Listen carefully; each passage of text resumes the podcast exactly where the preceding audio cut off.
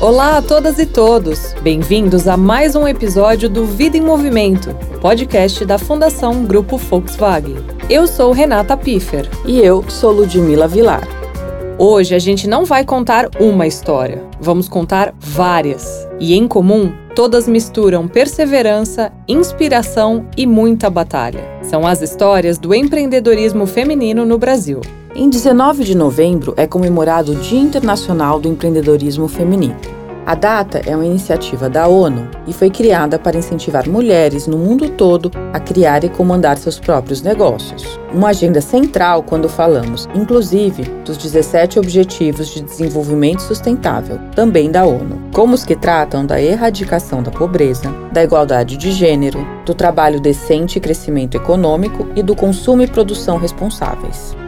O empreendedorismo de homens e mulheres é um dos caminhos da chamada mobilidade social, uma das causas abraçadas pela Fundação Grupo Volkswagen. Esse conceito pode ser definido como a capacidade de os indivíduos se movimentarem dentro do sistema de hierarquia social de um país. Ou seja, a capacidade de conquistar mais, mais espaço, mais autonomia financeira e, como consequência, mais bem-estar de maneira geral. O Vida em Movimento já abordou esse tema antes, no episódio 6 de sua primeira temporada, lançada em 2020. Na ocasião, falamos com a Silvana Bahia, coordenadora do projeto Preta Lab, que foi um dos finalistas do primeiro prêmio Fundação Grupo Volkswagen, realizado em 2019.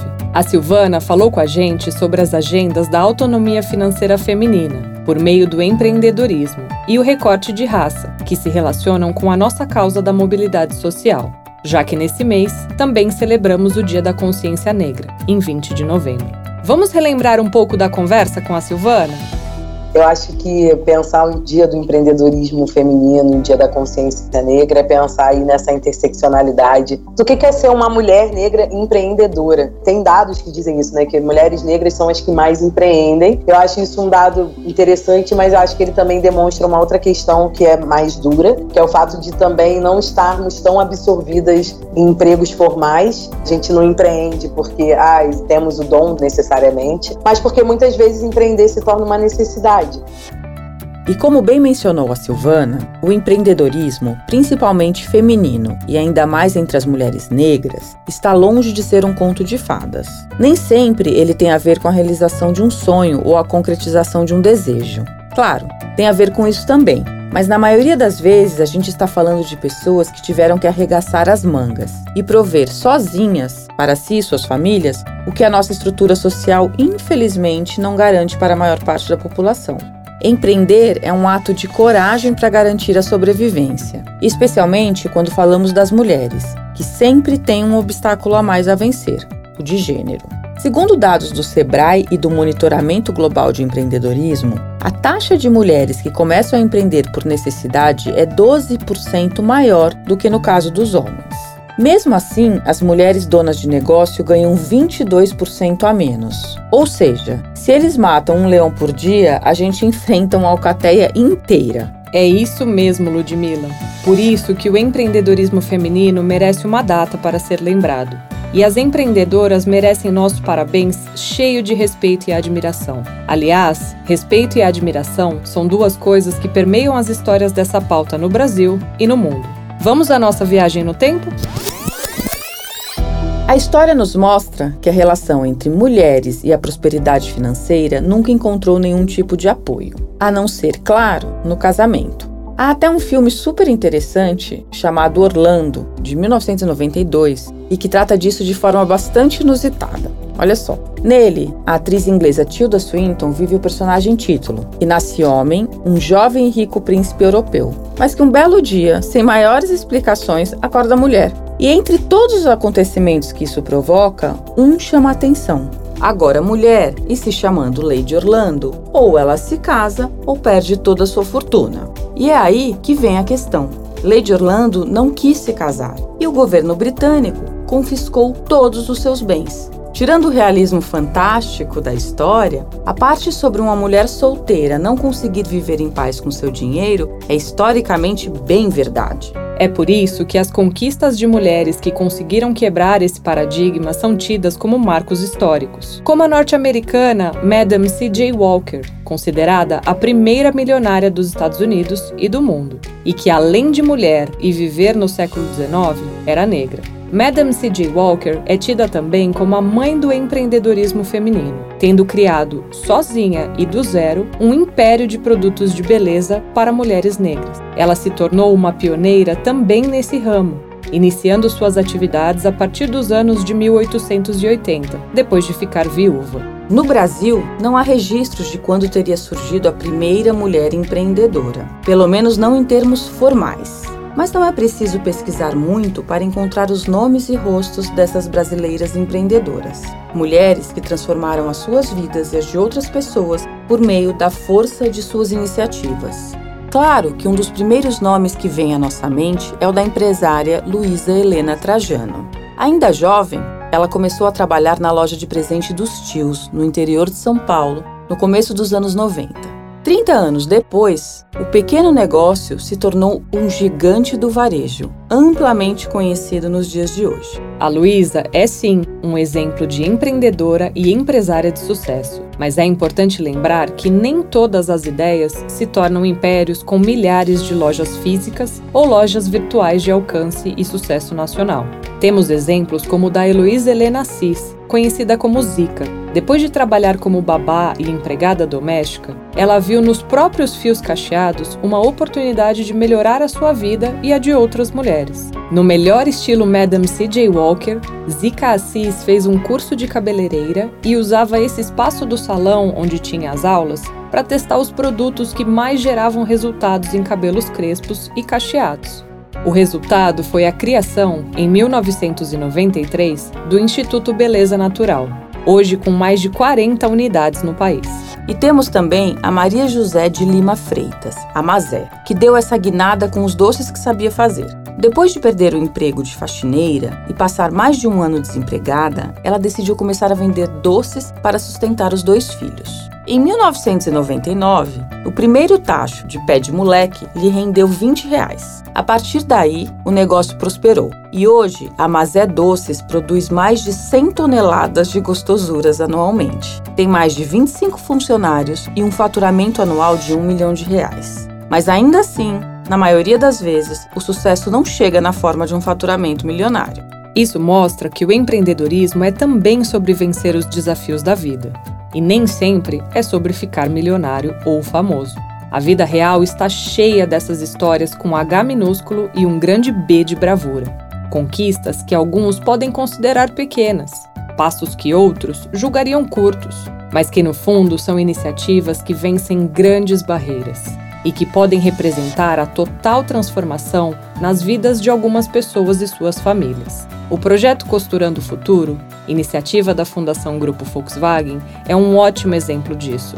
Por meio da doação de tecidos automotivos por parte das marcas do Grupo Volkswagen e seus fornecedores, 16 grupos produtivos de costureiras da Grande São Paulo encontram na técnica do reuso de matéria-prima um reforço para os seus negócios.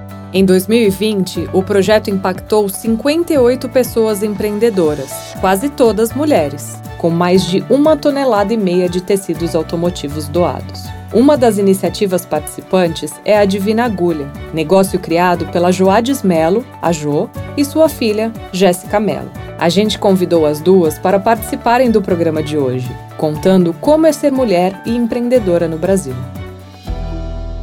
Oi, pessoal, aqui é a Jo. Contando um pouco da história da Divina Agulha, nós atuamos na fundação há mais ou menos uns seis anos, inicialmente na confecção de bolsas, mochilas e necessaire. Em contato com a fundação, passamos a receber incentivos, incentivos de feiras, em shops e também patrocínios. A fundação também passou a mediar contatos para a gente com várias empresas parceiras, com as quais fizemos vários negócios. Hoje, atendendo com, com certa autonomia, a gente está precificando nossos produtos, vendendo brindes empresariais e também desenvolvemos projetos para eventos.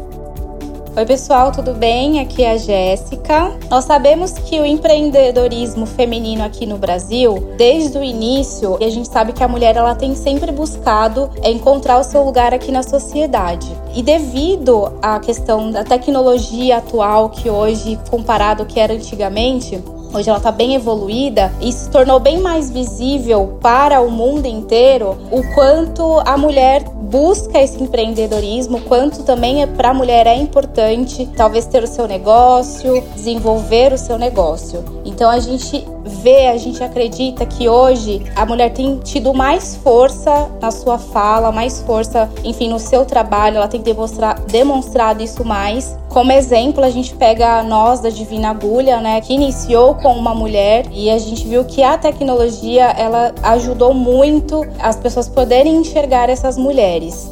É, e um outro ponto importante que a gente estava até conversando aqui, discutindo, ter uma confecção, né? As pessoas antigamente hoje ainda tem bastante, eles veem a costura ou a uma confecção como a tia da costura, né? E hoje a gente quer mostrar para o mundo que não, é, nós não somos as tias das costuras, né? Nós somos mulheres empreendedoras e mulheres que buscam estudo, mulheres que buscam, enfim, mais conhecimento mulheres que buscam sempre ter um olhar, uma visão mais ampla do que está acontecendo no mundo. Nós somos mulheres que investimos também na nossa, a gente investe na nossa confecção com maquinários. A confecção em si, que é com que a gente trabalha hoje, não é apenas uma costura, mas sim mulheres empreendedoras, empresárias que vem mostrando aí para vocês um novo olhar, uma nova experiência.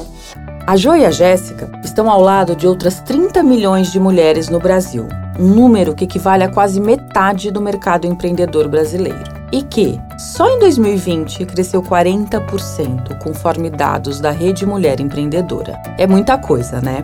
Além disso, esse mesmo levantamento mostra que as mulheres são mais ágeis na hora de inovar. 11% contra 7% do lado deles. E são também mais conectadas. 71% das mulheres usam redes sociais e aplicativos para impulsionar comércios, enquanto entre os homens essa taxa é de 63%. E por falar em conectividade, pudemos comprovar recentemente essa presença das mulheres nos ambientes virtuais de negócios e aprendizagem. Em parceria com a Fundação Grupo Volkswagen, a Senai em São Paulo ofereceu esse ano cursos online dentro do projeto Costurando o Futuro. A Camila Vasconcelos, que acompanhou o processo lá no Senai, deu um depoimento para a gente contando mais sobre esse trabalho. Ela é especialista em educação profissional e conversou com a gente junto com a Lívia Marengo, Olá, eu sou a Camila Vasconcelos do Senai São Paulo e venho aqui compartilhar com vocês um pouquinho da parceria com a Fundação Grupo Volkswagen. Parceria essa que acontece desde 2019 com o desenvolvimento de capacitações profissionais em diversos segmentos da indústria, focados em formações que possibilitem o participante atuar no mercado de trabalho como funcionário de uma empresa ou atuar de forma autônoma, sempre buscando empreender. Com o atual cenário, para este ano tivemos a oportunidade de quebrar paradigmas ao realizar cursos de costura online para o projeto Costurando Futuro. Para isso, foi imprescindível o investimento do Senai São Paulo na adaptação e infraestrutura do ambiente de ensino da Escola Senai Francisco Matarazzo, local onde as professoras conectam-se por meio de ferramenta de comunicação remota com as participantes dos cursos. Além da infraestrutura disponibilizada pelo Senai São Paulo, essa dinâmica exigiu empenho e ousadia tanto das professoras professoras quanto das participantes, para colocar esse jeito diferente de aprender em prática. No cronograma do projeto, ao final de cada módulo, acontecem encontros presenciais para que os trabalhos realizados durante as aulas possam ser apresentados pelas alunas. E na última visita ao projeto, foi surpreendente ver esse resultado. Observar que as alunas estavam engajadas, ligadas às professoras, ver o que elas aprenderam, que estavam satisfeitas e confiantes, pois conseguiram se adaptar ao método e às questões tecnológicas. Nesse encontro, muitas delas relataram que possuíam filhos pequenos ou moravam longe e não teriam condições de frequentar o curso de forma presencial, mas essa alternativa resolveu esses pontos. Surpreendeu as expectativas e abriu diversas possibilidades. Hoje, elas já conseguem gerar renda com as técnicas e conceitos que aprenderam, criando produtos diferentes e personalizados. Isso, com certeza, nos mostra que tanto as professoras quanto as participantes possuem esse perfil empreendedor, sempre atentas às oportunidades e buscando soluções criativas. Sabemos que o empreendedorismo é um fator extremamente importante para o crescimento de qualquer profissional e de qualquer empresa. Por esse motivo, nós do Senai São Paulo trabalhamos com diversas frentes para difundir essa cultura. Lívia Marengo, agente de inovação aqui no Senai São Paulo, tem bons exemplos do que podemos realizar e oferecer quando o assunto é inovação e empreendedorismo. Olá, eu sou Lívia Marengo e nesse relato que a Camila acabou de trazer para nós, é notório que as professoras se desafiaram e inovaram nas suas profissões. O que me faz comentar um pouquinho com vocês sobre o intraempreendedorismo. Essa palavra difícil, mas que se explica por si só. O intra vem de dentro e o empreendedorismo é a disposição ou a capacidade de idealizar, coordenar e realizar projetos, serviços ou negócios. Nesse sentido, o Senai São Paulo possui iniciativas, em conjunto com as indústrias, que trabalham a capacidade de inovar dos colaboradores dentro das empresas, fortalecendo a cultura empreendedora e promovendo o protagonismo desses colaboradores. E ainda sobre a iniciativa e espírito empreendedor dessas professoras, hein? Elas desempenharam um papel ativo que permitiu a realização das mudanças, viabilizando o aprendizado dessas alunas. E por falar em alunas, quantas histórias inspiradoras e motivadoras já ouvimos aqui, não? E também não falta o espírito empreendedor nelas. E você, aluna, que possuiu esse conhecimento adquirido no Senai, em parceria com a Fundação Grupo Volkswagen, você já pensou que seu produto pode ser útil para as indústrias? São muitas oportunidades para fortalecermos o empreendedorismo feminino, tanto dentro das indústrias como nos seus próprios negócios, podendo entregar melhores soluções sempre para as indústrias. E olha outra informação interessante sobre o empreendedorismo feminino no Brasil. O Instituto Rede Mulher Empreendedora revelou que 34% das mulheres ouvidas em sua pesquisa anual sofreram algum tipo de agressão em relações conjugais. Mas, ao empreender, 48% delas conseguiram sair desses relacionamentos abusivos e violentos. Segundo Ana Fontes, fundadora e presidente da Rede Mulher Empreendedora, ao empreender, as mulheres se sentem mais independentes, confiantes e seguras, e assim têm mais condições de sair desses relacionamentos abusivos. Foi também a busca por um futuro melhor e longe de preconceito que levou a youtuber e influencer Faela Maia a empreender, e de um jeito bastante criativo. Nascida em Jaguaribe, município do Ceará, Faela foi tentar a sorte na capital, Fortaleza. Mas a inclusão não estava esperando por ela nem na cidade grande. Foram cinco anos tentando um emprego, qualquer que fosse. Em entrevistas, Faela conta que, em muitos dos nãos que recebeu, o peso recaiu sobre o fato de ela ser uma mulher trans. A saída foi voltar para casa, triste e frustrada, mas não vencida. Isolada pela pandemia, Faela começou a gravar vídeos com as amigas e decidiu postar na internet. O material fez tanto sucesso que, em poucos meses, ela se tornou uma web celebridade. Hoje são mais de 3 milhões de seguidores somando Facebook, YouTube, Instagram e TikTok. Em uma matéria publicada no portal de notícias UOL, Faela foi chamada de a Janete Claire da internet, fazendo referência à autora de novelas como Irmãos Coragem e Selva de Pedra.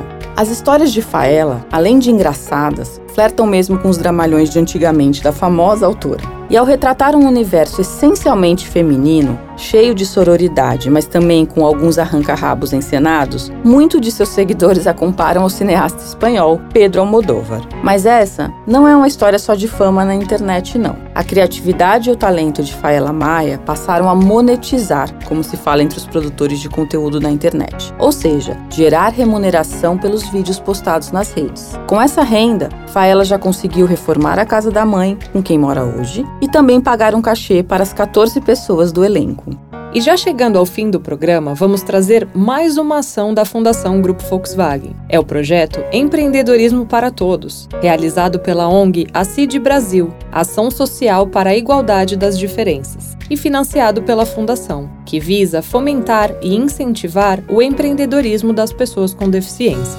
Apesar de não fazer um recorte de gênero, a iniciativa também proporcionou capacitação e oportunidade para que mulheres possam empreender a partir de seus próprios talentos. E para entender melhor o impacto desse trabalho na vida dos beneficiados e beneficiadas, a gente também conversou com a Gabriela Fernandes, da CID Brasil. A palavra é sua, Gabriela. um desejo muito grande da CID e da Fundação Grupo Volkswagen era trazer bastante diversidade, pensando em diferentes grupos sociais que poderiam participar. Quando a gente fez o processo seletivo, a gente olhou bastante com atenção para pessoas com diferentes tipos de deficiência, pessoas com diferentes faixas de renda, pessoas mais vulneráveis, é, mulheres, comunidade LGBTQIA. Então a gente tentou abarcar ao máximo diferentes públicos e pensar numa divulgação que fosse inclusiva. Quando nós fizemos a seleção, 40% das pessoas que estavam dentro do projeto se identificavam como mulheres. Dos outros restantes, tem 10% de pessoas que não quiseram se identificar e 50% de homens. Gente considerou que isso era muito bacana porque tem várias questões relacionadas ao empoderamento feminino e empoderamento da pessoa com deficiência que tocam os nossos beneficiários aqui do projeto. E falando da mentoria com foco maior na questão de gênero, no empreendedorismo feminino, a gente tem vários casos de destaque que são super legais de compartilhar. Dos 20 selecionados, 9 são mulheres, então a gente tem 45% de mulheres, mas indiretamente a gente tem mais duas pessoas que participam, que são mães que acompanham seus filhos na mentoria, e a gente também tem alguns casos em que a pessoa que está sendo mentorada é um homem, mas o empreendimento está sendo desenvolvido com a família, então tem diversas mulheres envolvidas ali. E assim, a gente encerra o quinto episódio da segunda temporada do Vida em Movimento. Cada programa que a gente cria é pensado para informar, para entreter, mas principalmente, gente, para inspirar. Esperamos que esse programa tenha cumprido essa função. Um abraço e até o próximo. O podcast Vida em Movimento é uma realização da Fundação Grupo Volkswagen. Produção, pesquisa e roteiro, RPT Com e Fundação Grupo Volkswagen. Apresentação, Renata Piffer e Ludmila Vilar. Produção musical, gravação, edição e finalização, Groove Audiomídia. Se você quiser saber mais sobre esse conteúdo, acesse nosso site e siga a gente nas redes sociais.